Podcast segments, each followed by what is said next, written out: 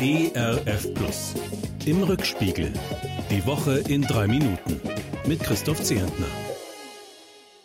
Na, das ist ja vielleicht eine Woche. Vorgestern, vor genau 1700 Jahren, erklärte der römische Kaiser Konstantin den Sonntag ganz offiziell zum Feiertag. Ausruhen, Kraft schöpfen, Gott die Ehre geben sollen wir Menschen seitdem an diesem Tag. Eine wunderbare Empfehlung. Sie taucht ja auch schon auf bei den zehn Lebensregeln, die Gott selbst dem Mose in die Hand gedrückt hat. Hoffentlich bewahren und nutzen wir diese segensreiche Einrichtung weiter und lassen sie uns nicht kaputt machen durch verkaufsoffene Sonntage, Online-Shopping und Erreichbarkeit rund um die Uhr. Der Jemen verhungert. Die übermächtigen Nachbarn Iran und Saudi-Arabien streiten dort um Einfluss, andere Mächte mischen mit, mit modernster Waffentechnik. Unter dem Stellvertreterkrieg leidet die Bevölkerung vor Ort. Ein großer Teil der Einwohner des Jemen braucht in dieser dramatischen Lage dringend Unterstützung von außen. Doch nicht einmal 1,7 Milliarden Dollar Soforthilfe kommen zusammen bei einer internationalen Konferenz der reichen und überreichen Staaten. Eigentlich wollten sie mehr als das Doppelte einsammeln. Peinlich. Um Leben und Tod geht es inzwischen auch auf den Straßen von Myanmar. Die Armee schießt scharf gegen Demonstranten. Mehr als 50 Menschen sollen dabei schon ihr Leben verloren haben.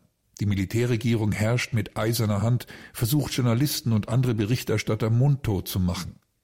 Was für eine Zukunft, frage ich mich, hat eine Militärregierung, die seit Wochen Blendgranaten, Wasserwerfer, Tränengas, Gummigeschosse und scharfe Munition einsetzt gegen das eigene Volk?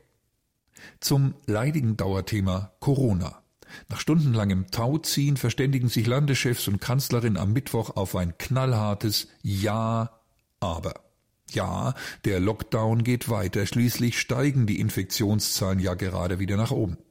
Aber in bestimmten Gebieten mit geringerer Inzidenz gibt es bestimmte Lockerungen, darf zum Beispiel wieder im Buchladen oder im Gartencenter eingekauft werden. Die Folge ein zumindest für mich nicht mehr übersehbares Durcheinander.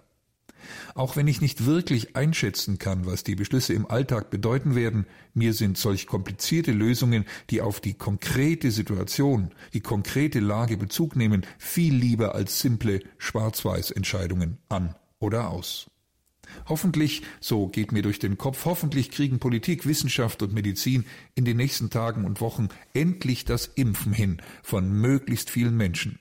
Bisher könnten die Zuständigen für die Impfkampagne sicher bewerben für den Pleiten, Pech und Pannenpreis. Hoffentlich lernen sie aus den vielen Anfangsfehlern. Papst Franziskus ist mal wieder auf Reisen. Sein kurzer Besuch im krisengeschüttelten Irak ist alles andere als ein Vergnügen. Mich beeindruckt, wen er besucht und damit stärken will. Die rund 400.000 verbliebenen Christinnen und Christen, die auch nach Krieg und Verfolgung im Irak geblieben oder nach Hause zurückgekehrt sind. Franziskus kündigt an, er komme als Pilger, um Gott zu bitten, den Herzen Trost zu spenden und die Wunden zu heilen. Was für eine wichtige Aufgabe. Christen in Not und Verfolgung signalisieren, wir haben euch, unsere Schwestern und Brüder, um Gottes Willen nicht vergessen. Wir beten mit euch und für euch. Wir feiern mit euch gemeinsam Gottesdienst. Einen gesegneten Gottesdienst in Kirche oder Gemeindehaus oder auch vor dem Computer, dem Fernseher oder dem Radiogerät, den wünsche ich auch Ihnen und mir und dazu einen arbeitsfreien, erholsamen und hoffentlich fröhlichen Sonntag. Ihr Christoph Zehentner. Im Rückspiegel. Auch in der Audiothek oder als Podcast auf erfplus.de. ERF Plus. Gutes im Radio.